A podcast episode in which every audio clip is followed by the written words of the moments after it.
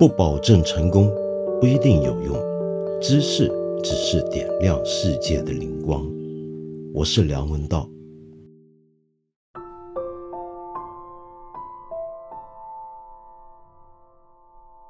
最近真是多事之秋啊！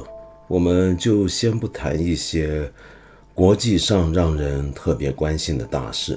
谈一谈我们国家自己内部让很多人觉得很意外的一场争论，这场争论呢，围绕的就是上海新冠肺炎医疗救治专家组组长、复旦大学附属华山医院感染科主任张文宏医生他的一番言论。虽然我觉得你大概 就跟我平常要讲的事儿一样啊，应该都已经听过。甚至知之甚详，但是我还是要在这里呢，再稍微重复一下事发的经过。那就是七月二十九号呢，张医生发了一个微博。那么这个微博呢，主要的意思指的就是，随着最近由南京引入的这一波德尔塔病毒变种带来的给全国各地新增的病例。从这个事情，以及加上看目前国际上一些国家的处理，以及一些相关的研究数据，他得出这么一个讲法，那就是看起来啊，我们要做好一个准备，就是对抗新冠肺炎应该是个长期的事了，我们可能需要有跟它共存的一个智慧和准备。嗯，那么这个讲法啊，我先给大家讲一下。其实它牵涉一个前提，这个前提是什么呢？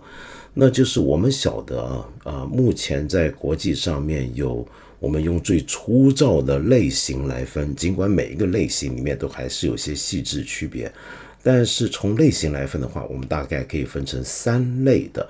对于新冠肺炎的各个国家不同的应对方法，那么首先我们最熟悉的当然就是我们自己的这种应对方法，那就是我们目前大家正在经历的，也就是说，但凡一个地方出现一个病例之后，我们就会开始进入一种相对紧张的局面，呃，就会逐渐的从低风险迈入中风险，然后最后如果病例再增加呢，就进入高风险。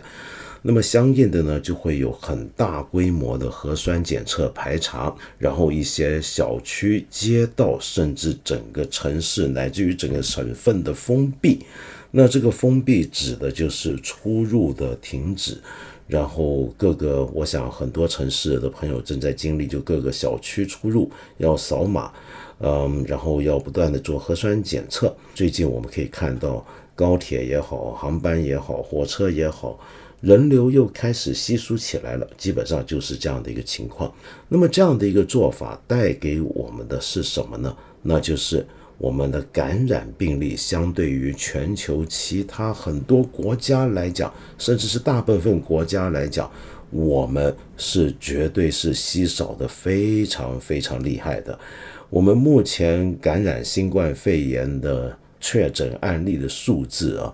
随随便便就是人家一个城市里面的几十分几分之一，这是一个非常骄人的成就。但是与此同时呢，也引来一些别的问题。那这个问题呢，就是最近国际上面有许多专家都在关心的问题，就是中国的这个政策该往何处去？用英文的讲法就是有没有一个 exit strategy，就是有没有个出路，或者说下台阶。那为什么会有这样的疑虑呢？或者有这样的关心呢？那是因为还有另一个背景，这个背景就说到我们国际上常见的其他类型了。那么首先一种类型呢就不可比较了，那就是比如说像印度、巴西这种，或者非洲部分地区，随着可能是政府的不作为，或者无能作为。或者资源的限制，使得他们被动地进入了一种与病毒共存的状态，也就是在一种没有任何主动策略以及主动应对能力的情况下，被迫的要跟病毒长期共存。那么这种情况呢，是最危险的情况。比如说德尔塔病毒就是起源于印度，因为当你整个国家没有能力或者没有足够的意志力去。制止病毒的继续蔓延的时候，你整个国家就会成为一个大型的病毒的培养皿，里面就会容许新冠肺炎的病毒不断变化，产生出各种各样棘手的变种。那么，但是除此之外，还有另一种。那就是另一种类型，就是主动的采取与病毒共存的做法。那是怎么样的做法呢？在亚洲来讲的话，目前最早宣布实行这个政策的呢，有两个国家，一个就是新加坡，它在九月就打算全面恢复国内国外的正常往来。那另一个呢，就是以色列。那么当然，我们国家现在目前一般国民更熟悉的就是欧洲跟北美洲，特别是美国的做法。嗯，这个做法有没有效呢？坦白讲，目前很难讲，因为我们目前看到就是有第四波的疫情在国际上袭来，包括目前在我们国内的这一波就是第四波的余波了。那么这第四波疫情目前看，在美国跟欧洲的这个确诊数字是不断上升，几乎快要比得上他们的第一波了。但是为什么他们好像比较松懈了呢？那主要有几个原因，就是他们主要采取的疫苗呢，就是呃 mRNA 疫苗。那么 mRNA 疫苗的结果是什么呢？就是不能够完全制止病毒的感染。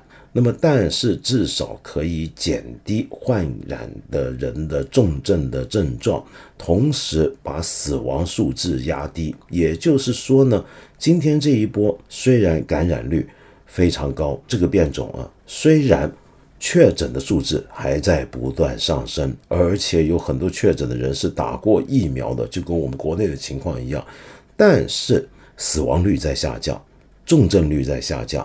那么因此呢？他们就觉得，哎，这个情况他们可以负担了。为什么可以负担呢？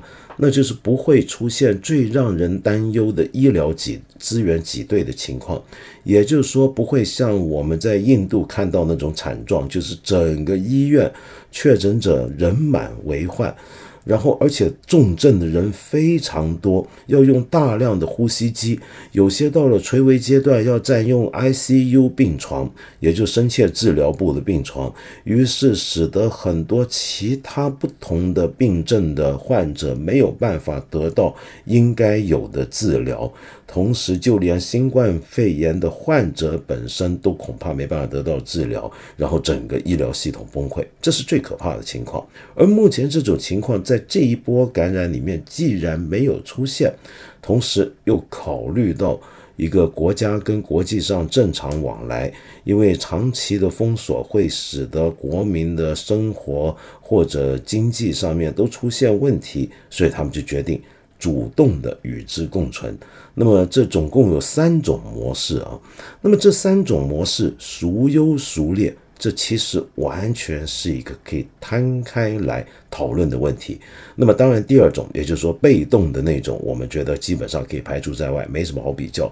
所以主动比较的就是我国采取的这种政策与欧美。以及亚洲部分国家采取的这种政策，那么这两种政策的目标呢是非常不一样的。我们国家的呃目标是什么呢？那就是零感染，也就是所谓的清零这个字眼，这个词语我们现在都已经非常熟悉了。为什么我们要清零呢？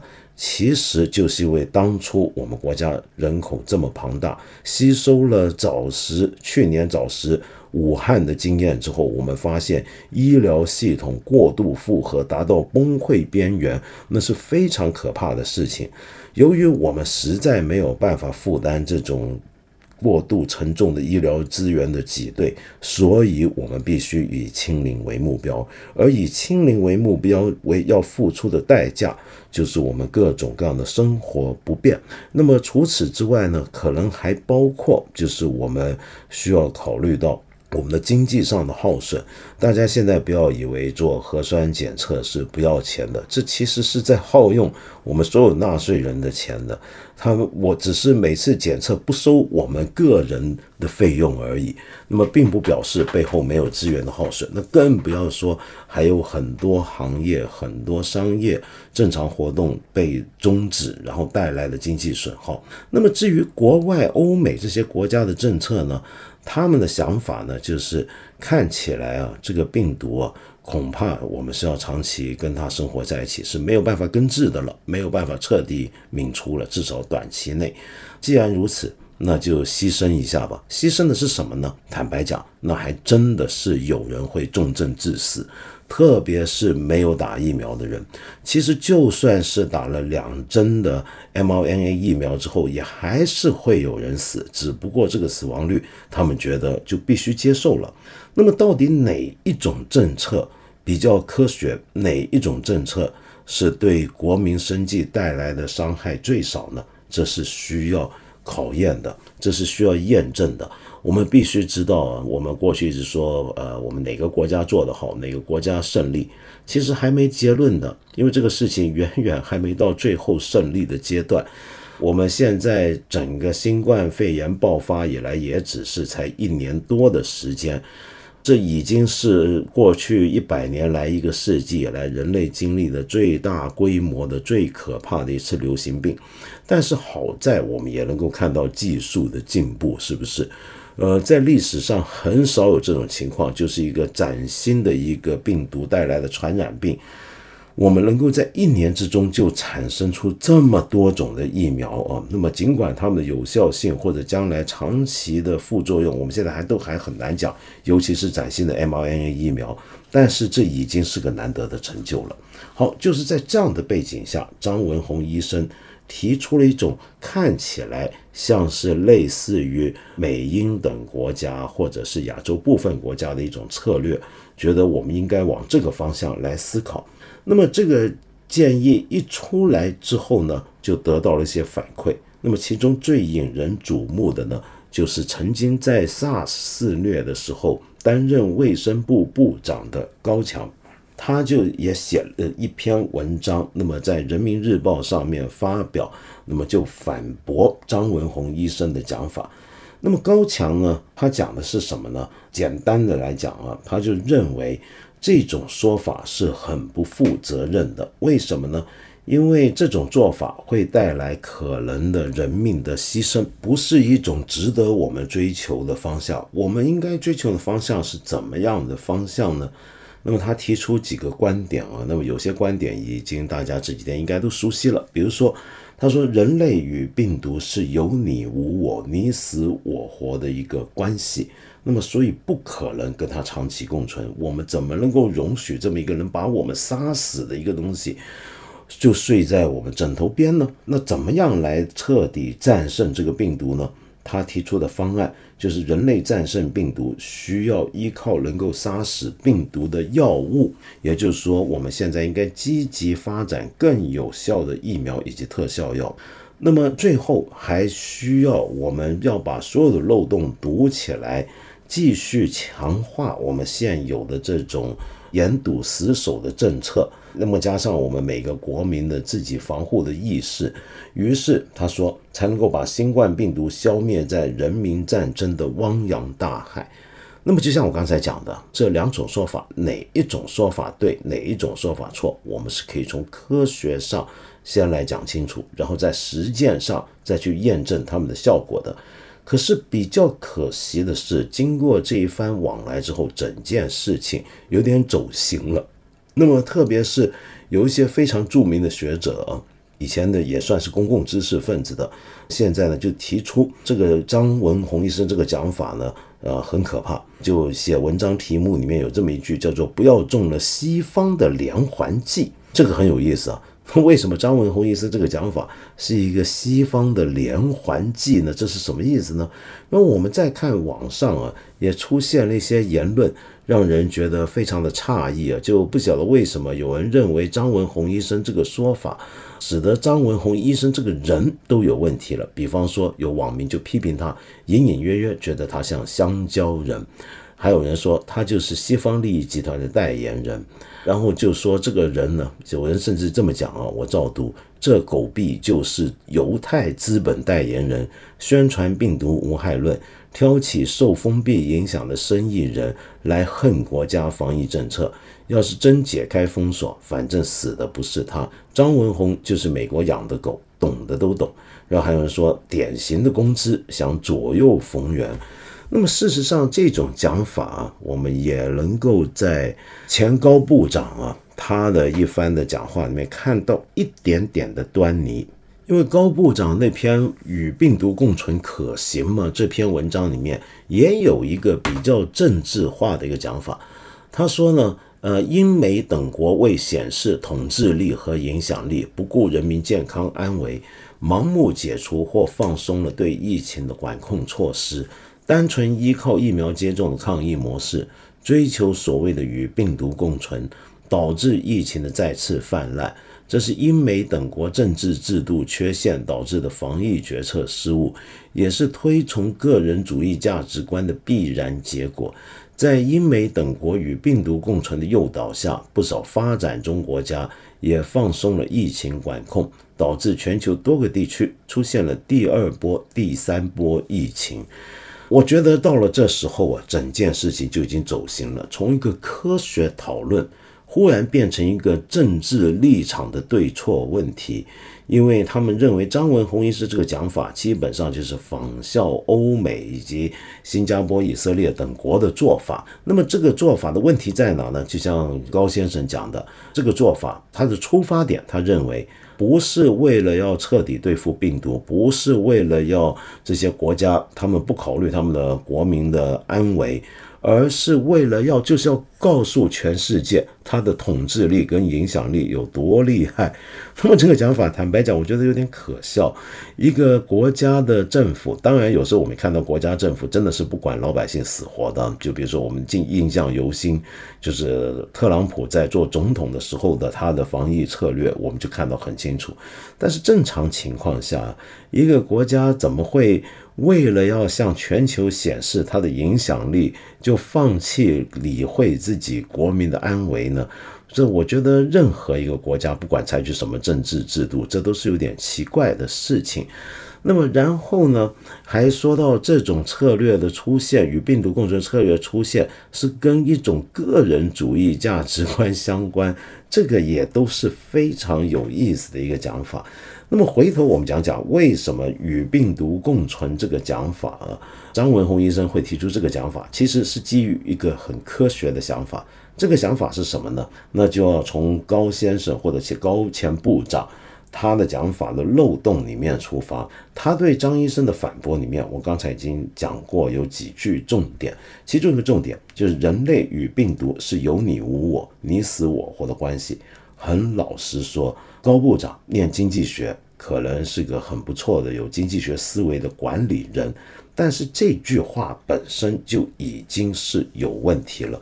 这应该是全球所有的感染病学家、病毒学者都会觉得很怪的一句话。为什么呢？因为人类与病毒从来就不是有你无我、你死我活的关系，而恰恰相反，历史上。所有的病毒都逐渐成为了一个跟我们长期共存的状态。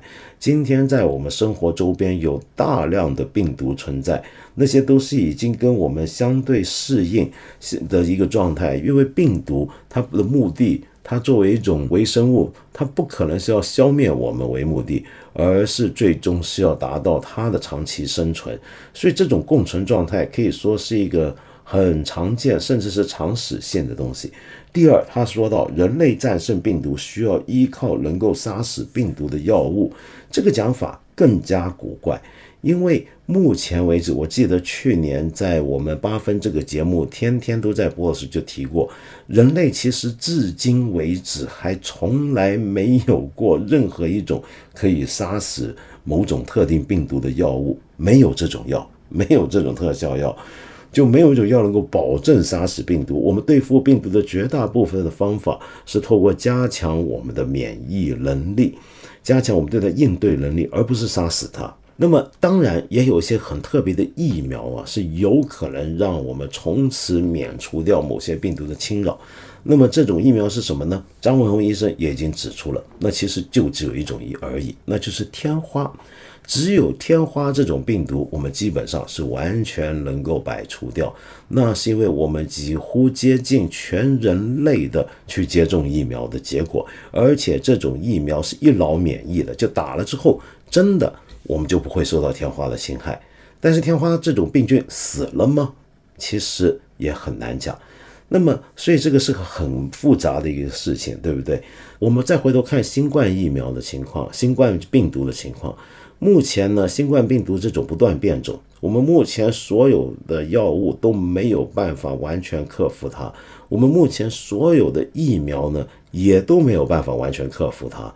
那么，但是由于刚才我说了一些疫苗能够使得它的重症率跟死亡率降低。低到已经接近我们每年都会遇到的流行性感冒的情况。那么在这个情况下，新冠病毒是不是会流感化呢？如果它是流感化的话，我们回想一下，我们过往这么多年，每年都会有大规模的流感爆发。那么我们为什么不对付他们，也采用我们现在对付新冠肺炎的办法呢？那么所以这个讲法。并不是没有道理的，张文宏医生这个讲法，而且事实上，目前呢，大部分的我们国内不要说国外啊，免得又说是西方的价值观影响或者他们的连环计。其实我们国内大部分专家都早在张文宏医生这番话之前就已经提过类似的讲法。钟南山先生呢，就是大概是最早提出过。只要我们都接种了疫苗的话，我们可能就要准备与病毒共存、长期共存的一个情况。他就提过这一点，请注意啊，不是什么都不做啊，而是要先大规模接种疫苗。这种所谓长期共存，大家千万不要以为是无所作为，而是需要极有作为。好，再来呢，就是高福教授也说到，我们可能要准备跟新冠病毒。要长期共存，然后再来还有王成院士，去年在这个病毒刚刚爆发的时候，他就已经说过这样的事情。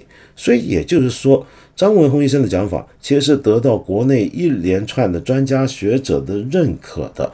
虽然不是这一次出来认可，但是至少大家的立场是极接近的。那么根据这些流行病专家。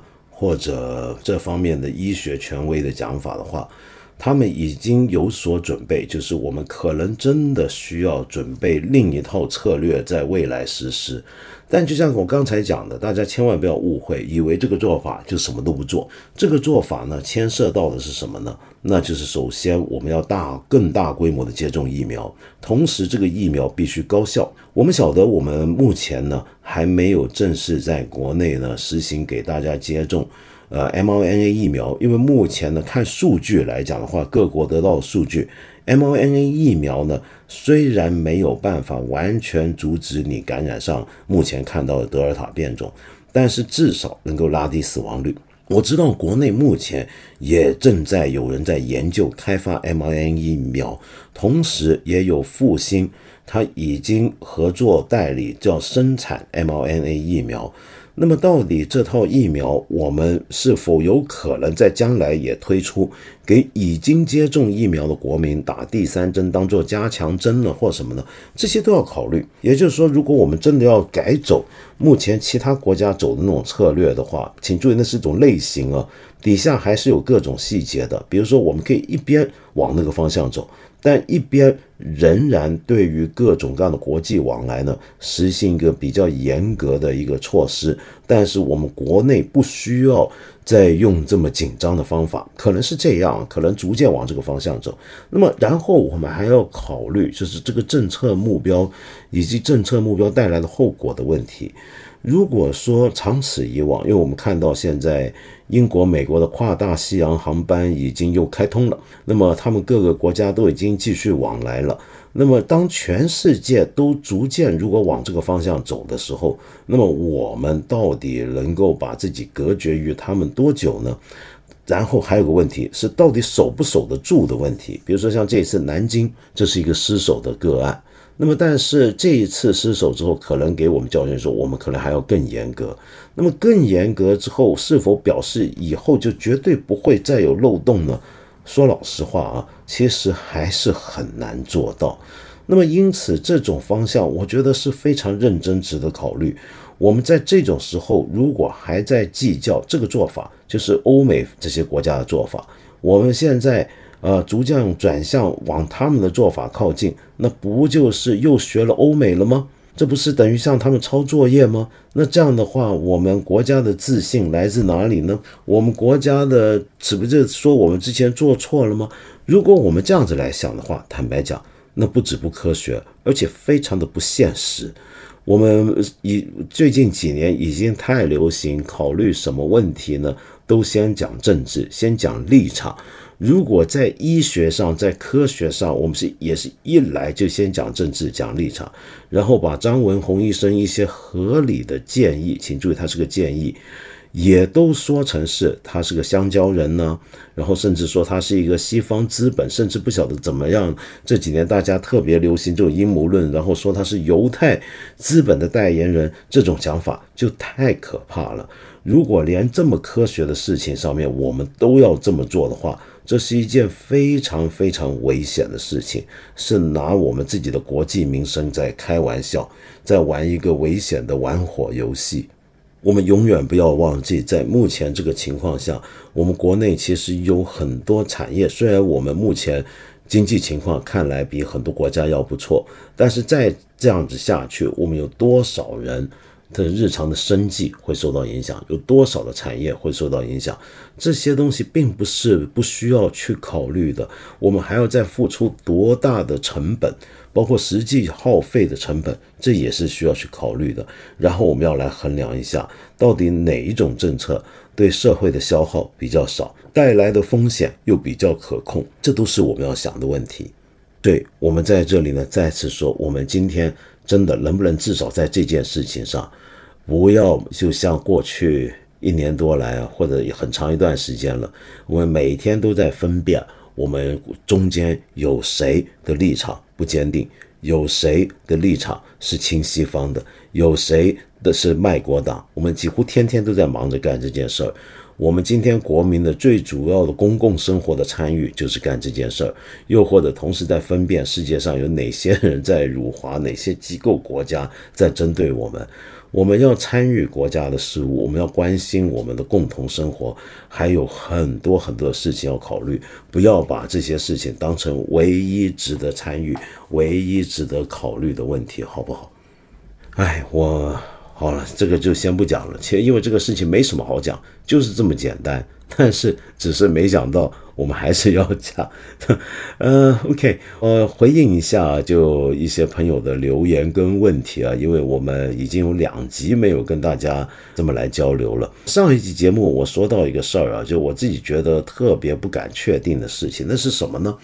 就是我不是提到吗？我不太喜欢我们有些习惯，就是喊人美女这种风气啊，就偶尔会有，比如说你看到一些人就喊人美女美女这么喊，我不是太喜欢，或者我不是太舒服。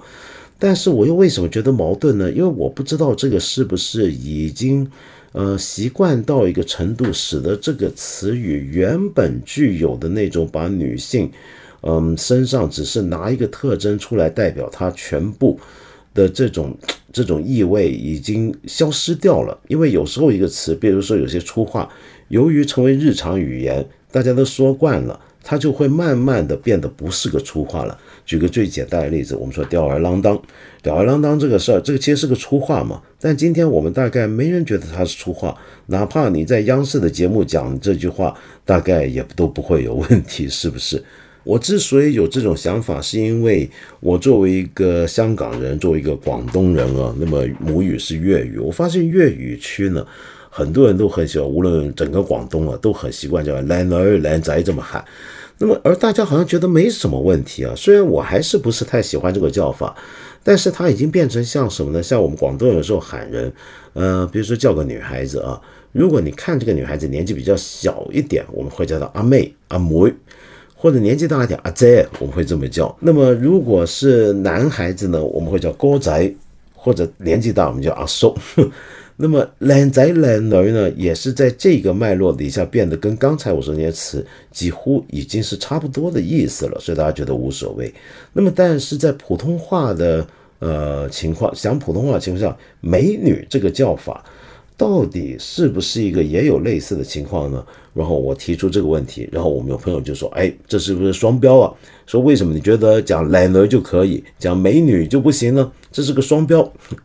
”好，哎呀，今天，呃，但是呢，我发现我们留言区里面很多朋友，好几位朋友也都，好几位女性朋友都提到了，他们其实还是不喜欢、不习惯被人叫美女，甚至会觉得有点厌恶。那么可见，这果然还是有争议的。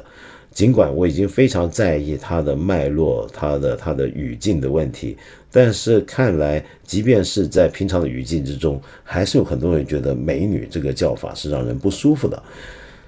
然后呢，有一位朋友听完我上次讲到阿里最近爆出的这件性侵犯的事情之后呢，有一位朋友叫 Samaritan。那么你说，当年呢，文涛主持的三人行也有很多隐性对女嘉宾的骚扰，你当时看的时候也蛮厌恶的。那么窦文涛呢，可能为了节目效果，但这样子礼貌吗？这也体现出当年社会中的轻浮文化与对女性的恶意。例如有一期和付小田的节目，女嘉宾明显不快，以后也就没有再来三人行。前几期也对付有过这种举动，这一期有点僵。我想问道长怎么看？我觉得 Samaritan，你这个记忆是应该是很准确的，因为我也有这个印象。就当年呢，大概这可以反映出十几年来我们对待女性的意识的态度的变化。文涛呢？以前这个节目里面确实有时候会出现你说的这个情况，但是我觉得到了现在，你比如说看他近年的节目《圆桌派》这样的节目里面，基本上就没有类似的情形，已经在逐渐减少。这可以说明，我觉得我们整体的文化社会意识还大概还是有点变化的吧。然后呢，还有一些朋友非常勇敢的在留言里面呢，提出了自己的一些的经验。比如说，有位朋友叫 Connie，你说本人在某世界五百强的外企工作，企业规模和影响力超过阿里巴巴。今年有次被领导带出来和当地政府领导喝酒，全桌只有我一个女生。当天我坚持不喝酒，对方领导和我领导就要求他们喝一杯酒，我干一瓶矿泉水。一场酒局下来，我喝了有十几瓶矿泉水。喝到后半场的时候，旁边来自政府的某同事跟我敬酒，政府领导隔着大桌子大喊：“你别让美女喝太多水，肚子喝大了你负责吗？”全场哄堂大笑。我拿着矿泉水，不知道如何是好。另一位朋友如风，啊，你说道长作为也经常面临性骚扰的女性，想补充一点。勇敢和反抗是一点点积累被逼出来的过程。第一次被性侵在六岁，那个戴眼镜、瘦高的年轻人在我嘴里塞了带化学药剂的纱布，说：“敢反抗就杀了你。”我选择了自我催眠，失忆二十多年。这几年外企执掌打拼比较顺利，遇到酒局规矩也做得好。这圈子大家知道我过敏，滴酒不沾，也不会劝，也放过狠话。给我几个亿也不喝，我们的项目都是上亿的。最近一次是在上个月，应酬完走在大街上，被主管突然抓住手，感觉到他在发抖。我尽量控制情绪，语速稍快。这么多年，我们的客户对我一直尊重，因为我洁身自爱。你懂我意思吗？措辞还是留了些面子。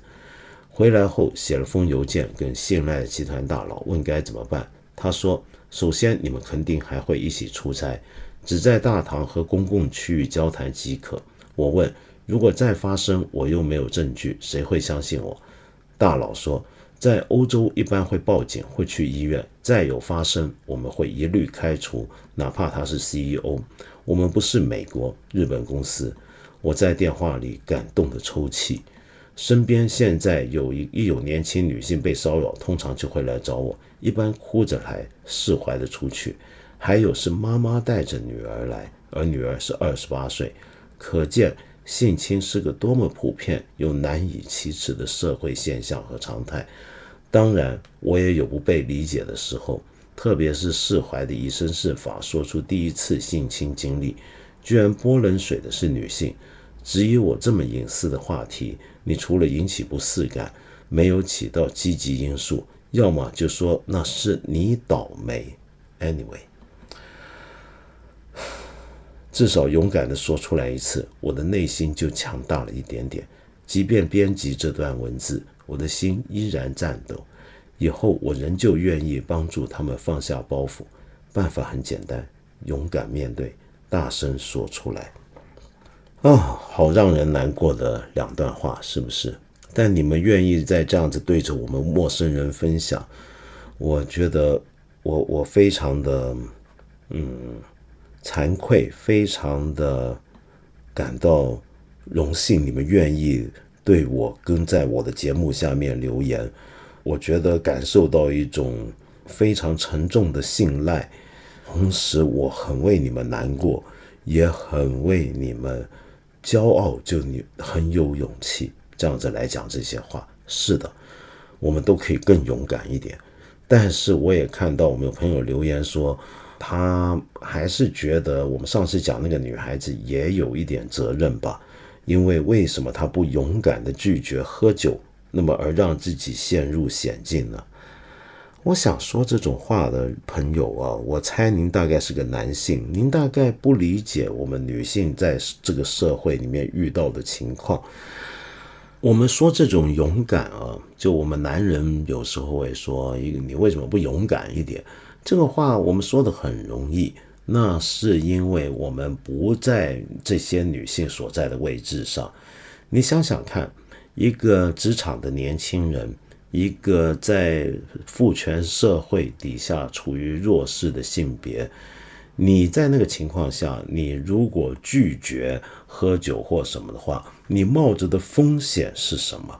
你可能会工作不顺利，你可能无法得到晋升，你甚至会被排挤，甚至被开除，各种各样的理由把你逼走。呃，你有没有考虑过这些问题呢？当你说这些女孩子可以更勇敢的时候，当然。呃，我不是说她们因此就应该服从了，而是说，如果她们真的勇敢起来，拒绝，然后正面的、很刚硬的去面对的话，那是非常让人佩服的。但是，我们也应该要能够同情的了解到，很多女性她在这种情况下选择还是喝吧的那种情况，那是因为他没有足够的资源来支持他去对抗。他没有足够的资本支持他，而这种没有足够资本的情况本身就是这个社会的性别权力结构的问题啊，是不是？所以为什么我们要改变的不是像有些人说的，看到一次这样案例就让他化学阉割，还不是这么简单，而是要彻底改变我们整个社会里面最基本的性别权利不平等的这个结构。我们才能够让任何一个人，一个年轻人，一个女性，能够有资源、有足够的位置、足足够的空间，去让他拒绝种种不合理的要求。然后我还要说，就其实我们很多男性都不晓得，可能你觉得自己为人是正人君子，但是你可能因此会以为性骚扰、性侵犯不像是个太常见的事，那你就错了。其实，呃，我觉得大概有九成的女性，我不知道这个讲法是不是太夸张了，一生之中多少都会经历过一次，甚至是几次的性骚扰。那这是一个太普遍、太常见的事情，只是身为男性，你常常没有意识到这点而已。我们常常不知道这个社会上，我们有一半人口经历了什么。我们换个角度去想想，好不好？好，然后我们呃又看一下之前的一些的呃几集的节目，一些有些朋友留言了，就我还没有回复。这个位朋友叫冯啊冯，我是在德国读物理的博士生，受女友的影响开始听您的节目，有时我们还会讨论交流里面的相同话题。我早在高中毕业时，朋友送了我《之》这本书就认识您，已经超过十年了。为了打发孤独留学时光，每周都按时等待新节目。从理工科学生角度来讲，我的节目啊，是从普通人非常熟悉的例子事件开始，然后，哎呀，你就说了一些好话，这个就不讲了。那么，这反正我做节目的方法，您就认为也是国外理工科学术大家写经典书的方式。虽然听不懂我很多论述，但是让你进入了一个平行世界。不会自闭于狭隘的科研 project 上面，所以很感谢。那么，但你主要想问的就是呢，怎么样对中国相关的事，比如说国家政策制度，形成自己的一套观点？作为一个中国人，我觉得这是一辈子都要思考和处理的关系。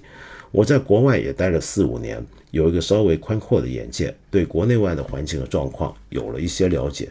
如今每个人都在网络上发表他们观点，但是观点迥然不同。即使是余英时老先生，也有着让人惊讶的观点。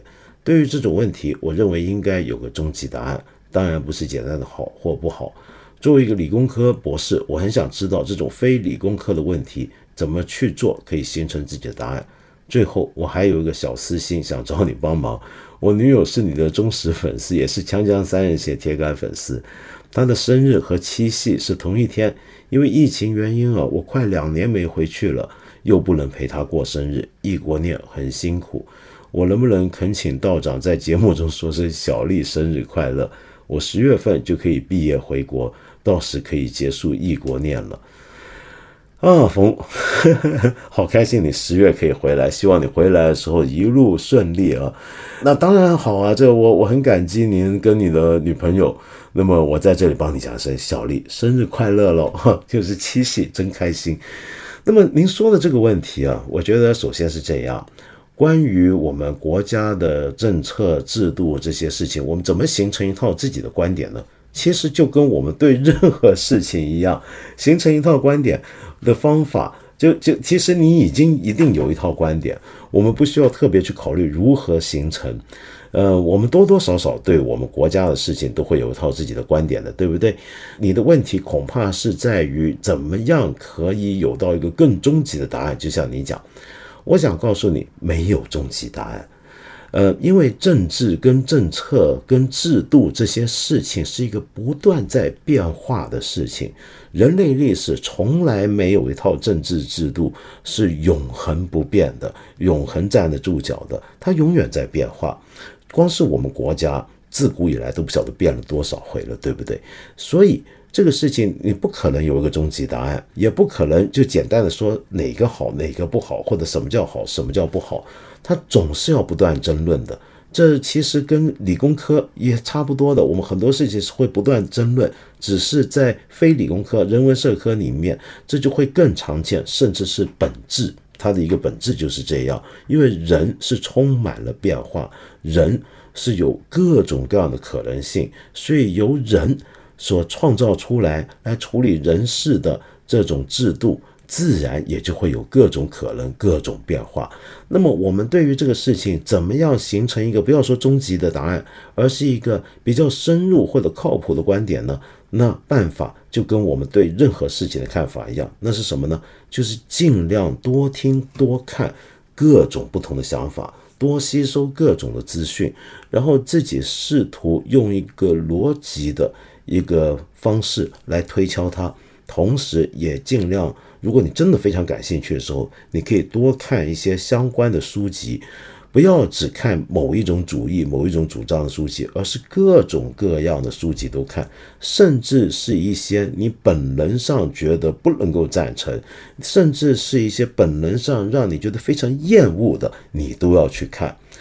那么，只有透过各种各样的对照，然后反思自己的观点的时候，你才有可能得出一个比较靠谱的答案。那么，当然啊，这里面还牵涉一个问题，因为我们在讨论的是我们国家，对不对？那么，对于我们国家的情况，由于我们自己作为国民，我们肯定会有一些很特殊的情感联系，影响到我们对自己的国家的事物的判断。我觉得这种情感联系带来的影响，有时候啊是非常正常、很正面的。那就是以前我做节目提到的，我们对于中国史啊，尽管看到有百般问题。但可能也就像钱穆先生讲的，但至少会有一种基本的温情与敬意啊，就是对于我们历史走到今天所经历过的事情，我们就算看到各种问题，但由于那是我们自己的，那个不只是因为我的，我就觉得一定要说好，而是我们要了解，我们每个人也都是在这样的历史、这样的制度之中构成的，我们对于它很难完全切割。在这个角度来讲，钱穆先生讲的温情与敬意是相当正面。但是，就算不要带着这种情感，我们至少也要说，我们不能够忘记，我们跟这套体制或者形成我的整个复杂的历史中间的这种互动的、互联的、互相催生的这种关系啊，然后我们也可以试图跳出它对我们的影响。但是我想说，我们其实很难完全跳出，我们多少都会在这个局限之中。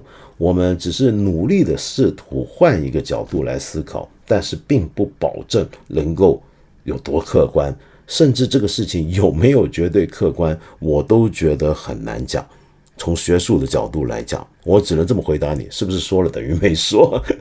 好，然后有一位朋友呢叫 Linda Lin，你说啊不，道长，我偏个题。跟你一样，我也一直在想着那十四只一路向北的大象。刚才看到知乎热榜说已经平安回到栖息地，可是我点链接进去，却又发现文章被删除，这是咋回事呢？有进一步消息吗？哎，我打听到了，我一直很关心他们，他们回家了，太好了，总算绕了一大圈了。呃，现在应该是回到他们的栖息地了，这个应该很开心。这些大象有了比他们的前辈更丰富的见闻，比他们的家长更丰富的见闻，以后可有故事跟以后的小孩们讲了。至少能说说到人类的城市里，逛，又的是个大概是个什么样的情况？好，然后由于上一集谈到余英时先生呢，那么自然就有很多不同的意见，因为我们都晓得余英时先生对于中国政治的看法，这就是刚才冯你提到那些观点，让你很惊讶的观点。那么，但是呢，我自己觉得余英时先生作为一个大学者、大思想家。呃，我们对他批评的时候啊，特别在学术上面，我们千万要注意，没有任何一个人是没有争议的，没有任何一个人说的话、写的书、说那么多话、写那么多书是完全正确的，这是荒谬的，这是不可能的。只要是人，就是会犯错的。余英时先生当然也有他的问题。呃，比如说我之前也讲过，由于我念哲学，特别是当年我的太师傅是一些新儒家系统、海外新儒家系统哲学家，跟余英时先生这类历史学家就有一些很典型的历史学与哲学之间的一些的冲突。但这个冲突很奇怪啊，在余英时先生晚年讲天人之际的时候，又发现好像又弥合了，就很神奇的，在他最后的这部目前成书的作品里面。他的讲法反而更接近以前我们学中国哲学的那时候的一些人的讲法了，这个蛮有意思的。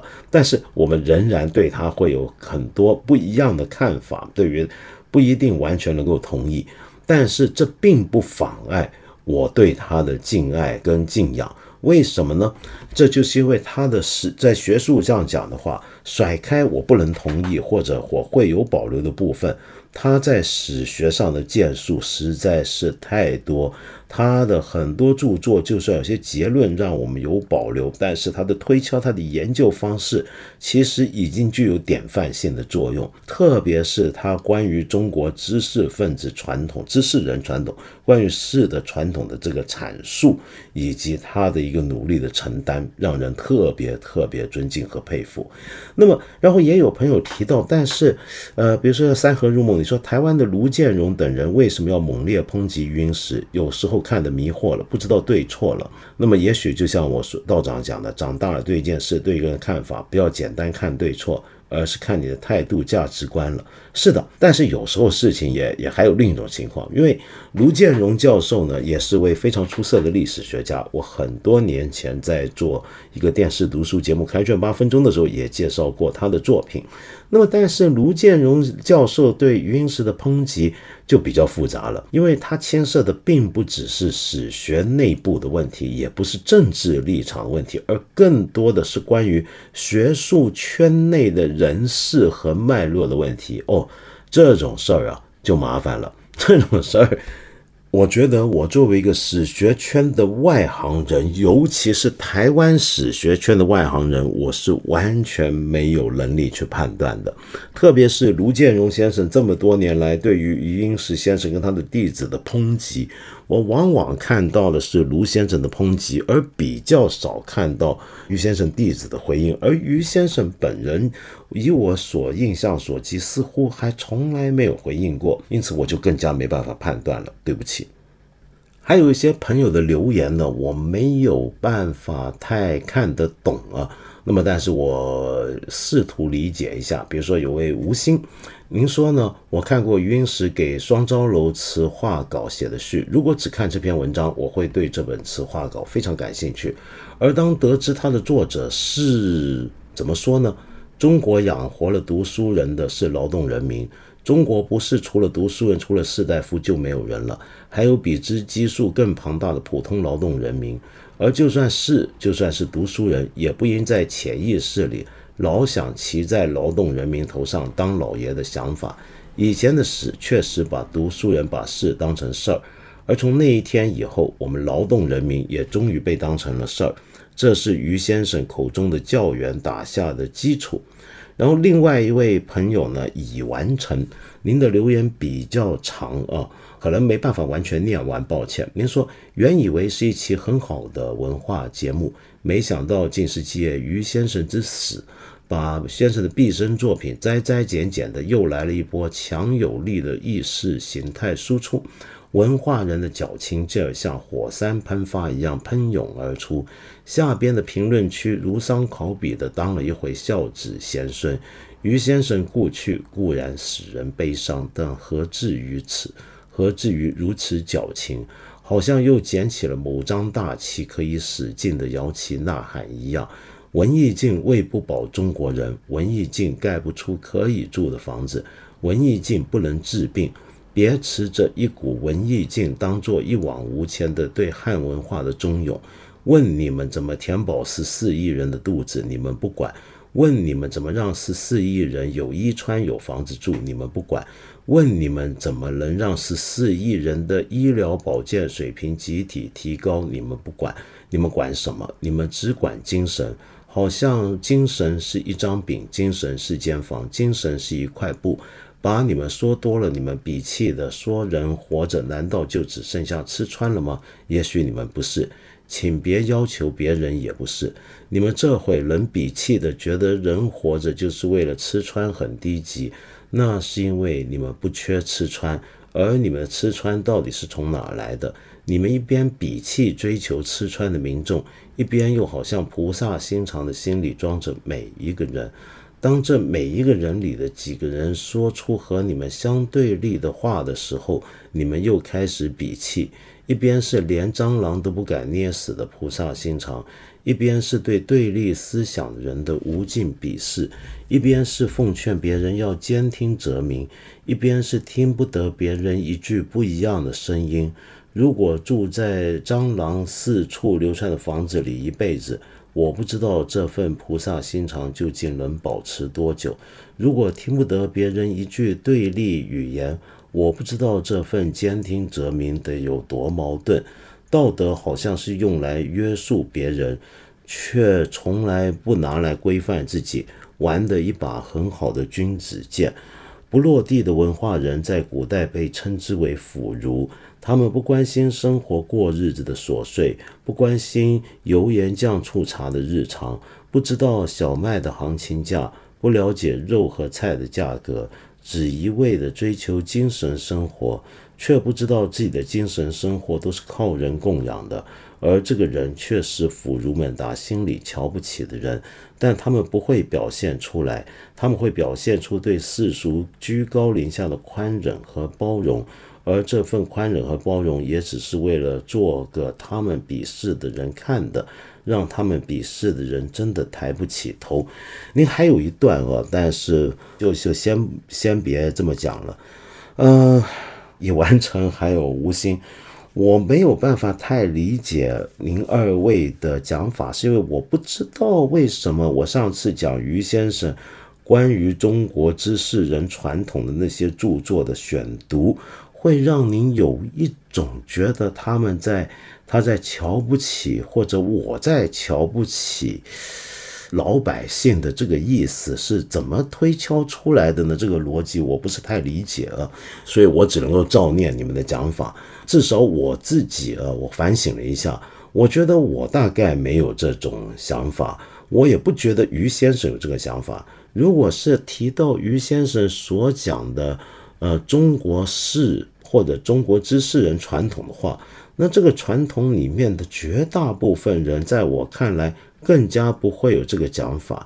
然后您说到精神这点，我觉得蛮有意思啊，就是我们常常会把精神跟物质切割开来，然后一有人谈精神，我们就觉得他就不管物质，其实这是不可能的，这种对立法是很粗糙的，我自己认为，因为从来没有一种可以脱离物质的所谓的精神，在我们日常生活里面，在一个文化里面，在一个文明里面，也不可能有。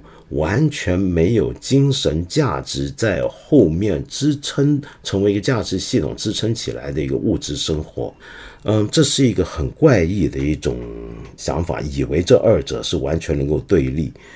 如果您真的这么不喜欢讲精神了，我们就如果真的按照你讲法，那您其实是怎么来听这个节目，而且还以为是很好的文化节目？你以为我们这个节目在教你怎么小麦的行情价吗？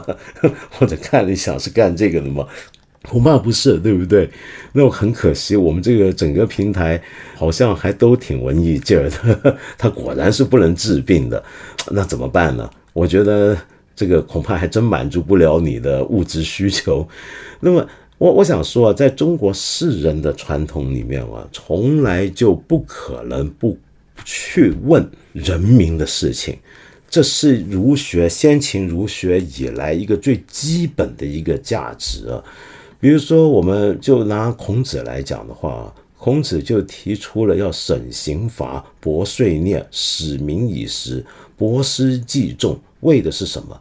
就是在针对当时春秋年代有一些君主向人民收取重税，而且很重刑罚。重刑罚的话，完全用严刑酷法来统治人民，使得人民生活的不自由，各种各样的限制，非常的痛苦。然后对他们加征重税，来所谓的让他们去强兵打仗，那么结果就让老百姓的生活困苦贫乏。那么这就是以前儒家最反对的一种做法。那么到了后来，我们更看到儒家首先针对的，他们最早讲三代之治的时候，其中最针对的一种对象是什么？就是像商纣这夏桀这样的暴君了，是不是？所以他怎么可能是不关心百姓生活日用呢？呃，您说的这个事的。我们瞧不起这个腐儒的传统，我们不要忘记有先天下之忧而忧，后天下之乐而乐的范仲淹，有愿大庇天下寒士俱欢颜的杜甫，那更不要说还有文天祥、史可法，他们都是士的传统的其中的一份子，是不是？所以我想说，呃，腐儒肯定是有，但是。我们在看到有腐儒的同时，我们也还要看到传统的中国的士人传统里面道统里面，始终要讲道理的话，是绝对要先以民为本的。因此，儒家才会一直强调，比如说像荀子啊，讲从道不穷君，或者说我们讲民孟子讲的民贵君轻，其实全部都在讨论的就是一个国家。首先要考虑的就是百姓，而不是国君个人。一个国家首先要考虑的是让国民生活如何安定下来，背后是要有个道，而不是只是靠过一个无道的一个非常的纯粹的一个力量或者暴力来维持的一个系统。那么当然我知道啊，很多朋友听到我们讲余英时先生之所以非常不适的地方，就是因为余先生对于中国当代中国政治的一些的看法，这个毋庸讳言。可是呢，我想说这里面有一些分可以分两方面来看，就是对于中国的政治制度这件事情是怎么样的一个态度，这是一个可以讨论的问题。任何人类的任何一种政治制度，哪一个国家采行的政治制度，无论是现存的还是以往的，就像我开始讲，它是一个人造的东西，它要适应。我们如果真的相信马克思，真的讲历史唯物论，就知道这一切上层建筑都是不断在演变，在适应生产关系跟生产力的。所以这个东西是在不断变化当中，从来没有一种制度。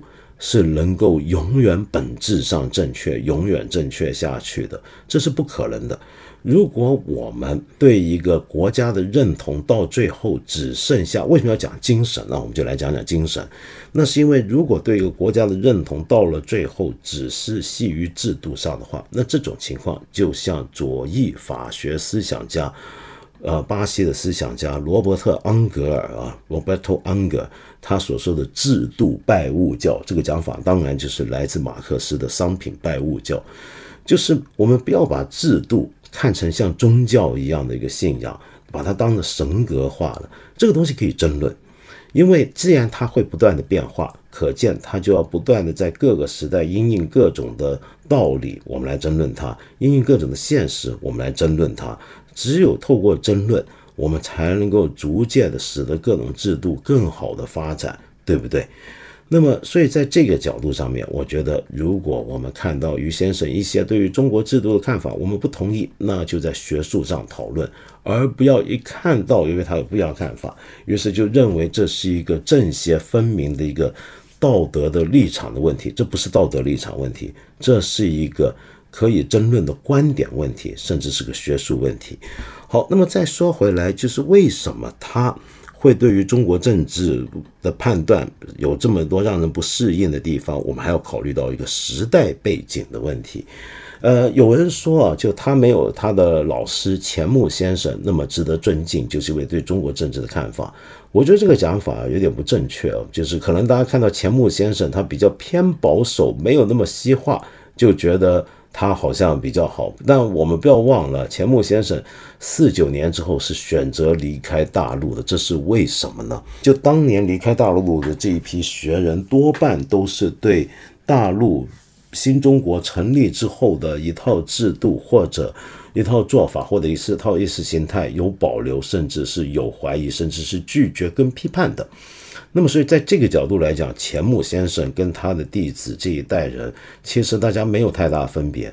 那个时代背景是怎么样的一个时代背景啊？用我的太师傅唐俊义先生的讲法，他为什么讲中华文化花果飘零啊？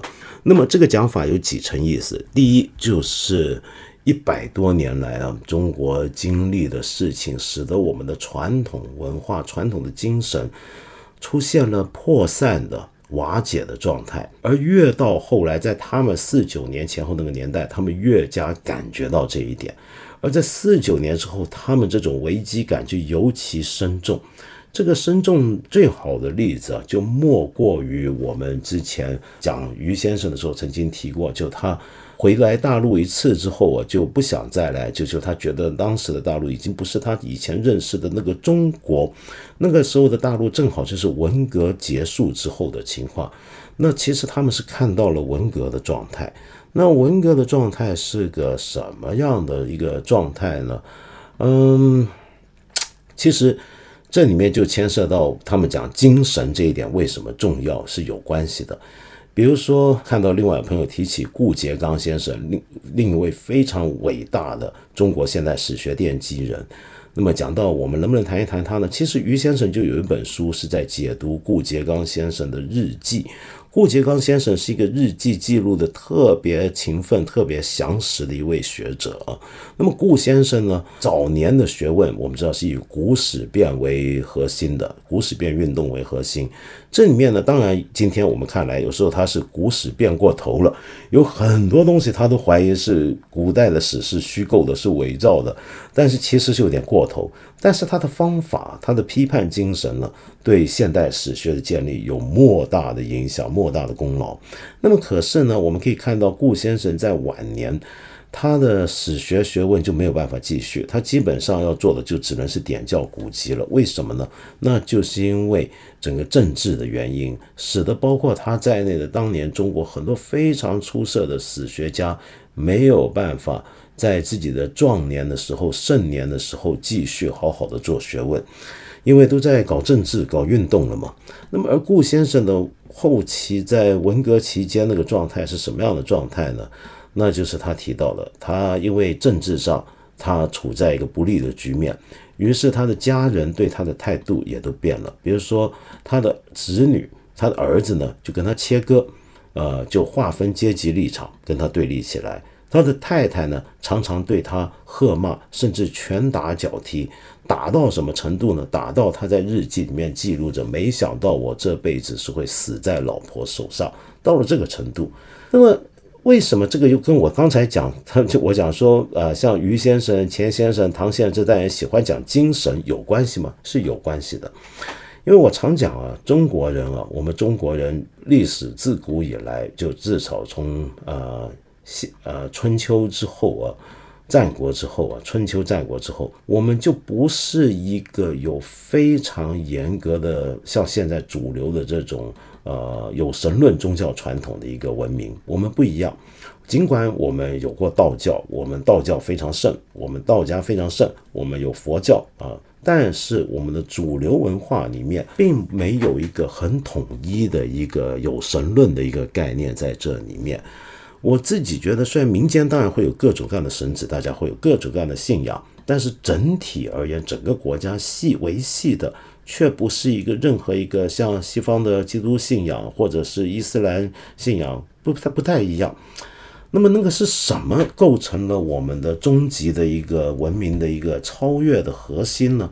我自己比较粗糙的讲，那是一种对时间跟对历史的看法。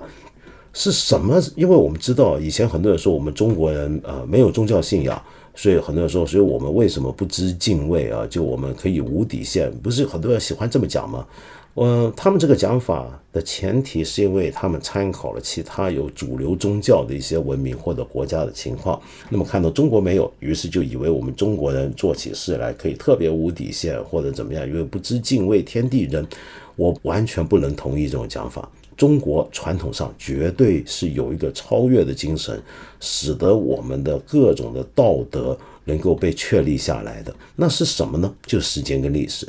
比如说，对一个读书人来讲，如果你真的是个世人，或者以世人的责任为己任的话，你看的问题的时候，你看你这辈子该做什么，某件事该做不该做的时候，你考虑的那个东西啊，就是 最有名的一句话：要留取丹心照汗青。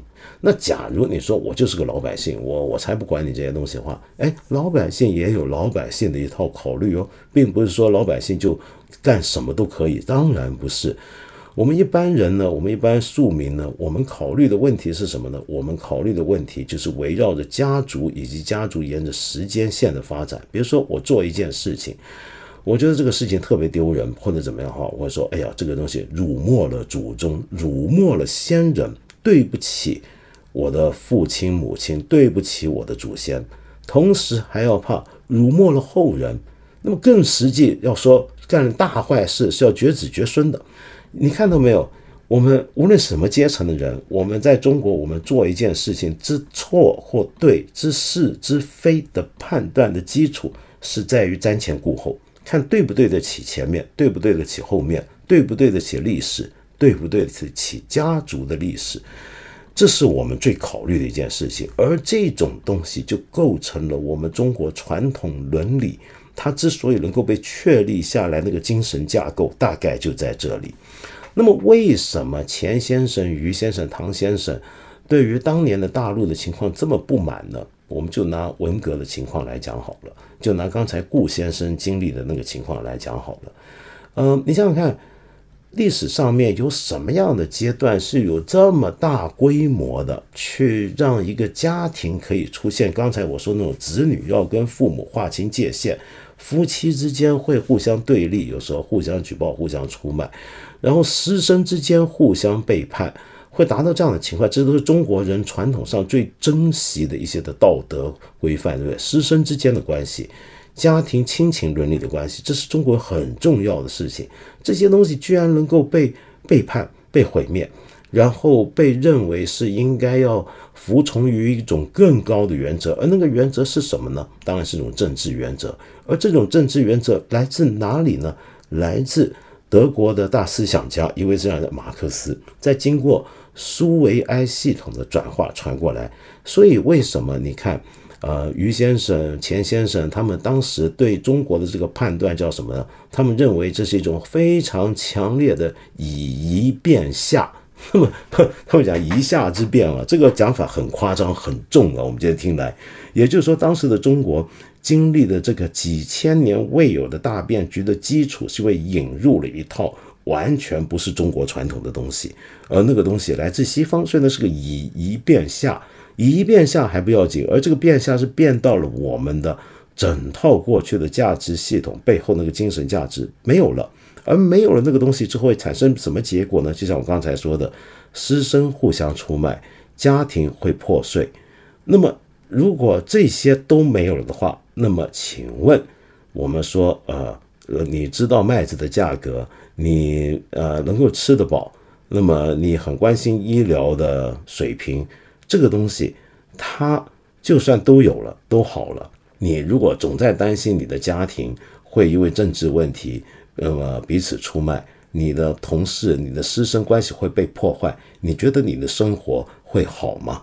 那更不要说那个年代，其实物质生活也非常不怎么样。否则我们后来为什么要改革开放呢？那么当然啊，这个是我说到的，就是当年的这个时代背景啊。钱先生、于先生、唐先生、牟先生他们那一代人。他们看到这个情景，当然分外难过。那这样的背景影，当然影响到了他们对新中国的看法。我们也晓得，至少好在今天，我们大概没有人会再觉得这个就是要这样子来对付知识分子，破坏孔庙，然后。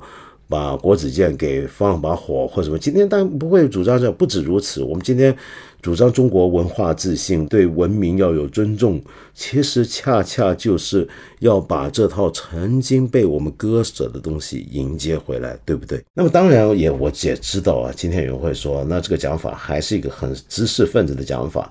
那么没有革命的话，那么那会怎么样呢？比如说，所以因此有人会认为，甚至连文革都很好。大家千万不要忘记啊！一九八一年中共十一届六中全会里面，党就已经通过了关于建国以来党的若干历史问题的决议，里面对于文革的这个判定是到今天为止都没有变过的。大家千万别忘了这一点。然后大家也不要以为，也有一些人说，那这当时受苦受难的就是顾颉刚这种士啊，这种文艺人啊，你们这些矫情的文人，绝对不是这样。比如最近奥运，大家看得很开心，大家知不知道中国建国之后，新中国建国之后，首位在所有运动项目之中拿到世界冠军的人是谁？那就是荣国团。我们之前讲奥运的节目，不是曾经提过吗？说这个。中国在乒乓球上面，其实过去啊，曾经一度是不如欧洲跟日本的。日本曾经是亚洲甚至世界的乒乓球王国。什么时候打破了他们垄断局面？什么时候使得中国能够在乒乓球这个项目上面开始站起脚来？那就是五十年代、六十年代的时候，荣国团他们这一代人。那么荣国团是个香港人，呃，那么跟江永林也是个香港人。他们当时呢都是响应国家的号召，那么特别爱国，回到国家参与。国家的建设，他们的建设的项目就在运动上面发挥他们的长项，加上浙江人傅其芳，三个是我们中国的乒乓球三杰啊。那么荣国团呢，还在二零零九年的时候被选为一百位四九年以来感动中国的人物之一。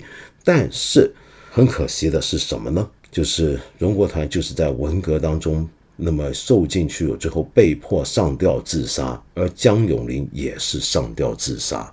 那么，所以说，在那段运动时间里面，受到冲击的并不是文人、运动员，哪怕是世界冠军、为国争光的人也是一样的。然后，我们今天不是一开始讲张文讲科学吗？这个科学家也是一样，在大型的这种运动里面，也一样要受到冲击的。我们知道，在六十年代的时候，就曾经有很多次对。爱因斯坦相对论的批判，我不知道今天的年轻人还有没有听过这些事儿啊？就那个时候呢，就很流行批判。比如说一九六九年的时候呢，中科院的负责人当时就参加会议，就是要讨论相对批判、相对论批判的一个讨论稿，要不要在红旗发表？那么好在当时呢，周培源先生等人呢。就绝对不赞成这件事情。那么，但是那个时候革命群众啊，批判相对论是一直持续到七六年的。那么为什么要批判相对论呢？那主要的原因啊，就比如说我引述一个当时的一个。呃，在报纸上呃写文章的一个福建的批判者讲，他说我是一个高中还没毕业的上山下乡的知识青年，我的数学物理学知识很少，但是恩格斯、列宁和毛主席的有关教导鼓舞了我，给予我巨大勇气和动力，使我敢于批判爱因斯坦等人的形而上学观点。那为什么要批判爱因斯坦？有几个理由，一个就是。呃，相对论这个名字不好嘛？你看，相对论叫相对论，那大概就是相对主义。那相对主义呢，当然就是唯心论。唯心论又怎么能够是唯物论呢？所以它必然是在唯物论的对立面的。而发明相对论的爱因斯坦，当然也就是大有问题。那更不要说有人说爱因斯坦一生三亿国籍四换主子，有奶便是娘，见钱就下跪。有一点却始终不渝，那就是自觉的充当资产阶级，恶毒攻击马克思主义的科学喉舌。那么等等等等，那么这种言文批判也就算了。那主要就是当时很多不是我们讲的不是文人，而是就是科学家受到冲击。比如说姚同斌。你听过姚同斌吗？我们今天两弹一星的其中一位元勋啊，是一个国际上第一流的中国飞弹航天材料的一个研究这方面学者，是中国工艺技术研究院的主要的创建人。他小时候啊，就是一个庶民阶级，特别的穷苦。这就说明，其实中国的知识分子士人，其实从宋以来就大量的是平民阶级。透过各种的机运、家族的积累以及个人的苦学，才成成为所谓的士的。而姚同斌就是这样例子。他家太穷，小时候很聪明，但是家里面呢就没办法供养他念书。那么其实呢，当时他那个他在无锡那边有个校校长，那时候那些那个年代的很多的小学校长、中学校长，就恰恰是前清的士人，比较新型的士人开办，然后这个。校长看到他，觉得特别可惜，希望他去念书，但他家没钱，他爸也不想他去念书，但是那个校长就主动提出给他交学费来让他念书，于是他就苦读成学，终于到了海面海外读书，然后后来归国建设，那么创下了不朽的功绩啊！如果没有他的话，我们两弹一星是不能想象。可是，一九六八年六月八日，他被几名红卫兵。当时毒打，然后打碎他眼镜。其实主要那时候很流行对着眼镜打，因为眼镜被认为知识分子的一个象征嘛。那么打倒他们，那当然要先打眼镜。结果就把他头打成重伤，结果把他打死了。死的时候才四十五岁啊！像这样的一个功勋学者，居然是这样的一个下场。那么当然，呃，也因为如此啊，周恩来总理当时听到非常愤怒，就立即要去追查谁把他打死，把他们绳之于法。同时，立刻把当时所有在从事两弹一星项目方面的研究的学者要保护起来，否则其他几位学者也就惨。那后面几位学者虽然也被批斗，那么也很难避免，大家都要搞运动嘛，但是至少不至于到这样的下场。哎，一下子忍不住说说多了。我们回头讲讲开心的事儿，那就是一开始今天不是讲到上海的张文宏医生吗？我们今天不如最后放首歌，也是上海歌曲怎么样？我们现在都很熟悉五条人了，我们之前不是还跟他对话过？一个以方言演唱的乐团，其实我们国内还有很多乐队啊，是用方言演唱的，你知道吗？有一些甚至很早，早到现在都已经解散了。呃，比如说顶楼的马戏团。这是好几年前解散嘛，他们音乐很有意思的，解散好可惜啊！我也不知道为什么他们解散。那么他们呢，就是用上海话、用沪语来演唱，大部分的歌曲都沪语演唱，很好玩。那么他们的歌呢，哇，如果今天来听啊，其中有些简直是粗俗不堪。也我们最近不是要整治卡拉 OK，把一些有问题的歌拿掉？那他们如果有歌是有卡拉 OK，那肯定要被拿掉。那么，但是我们选一首啊，它没那么有问题的一个上海话的歌，但是很有意思，很建议你听。特别如果你也是个打工人的话，你听听看这首歌，应该会分外有感觉。这首歌叫做《上海二十五小时》。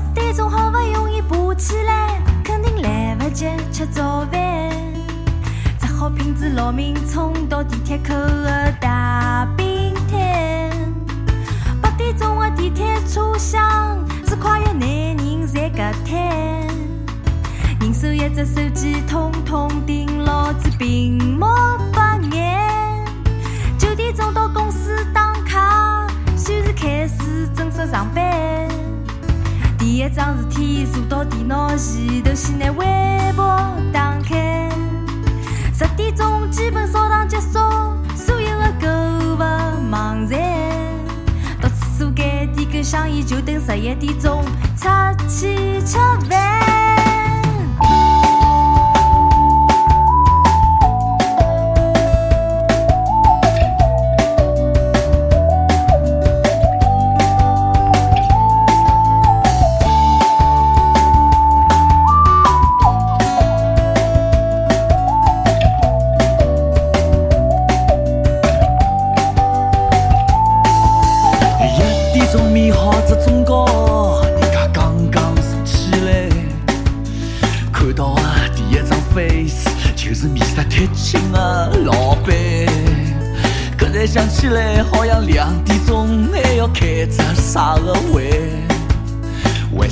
一开会，我就觉着辰光是过了上班。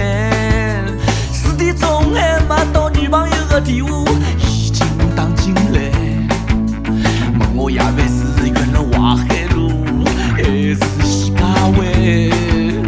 五点钟帮爷娘发电话，讲我今朝不回来，摸摸皮夹子实在不够，再问同事借上五百块。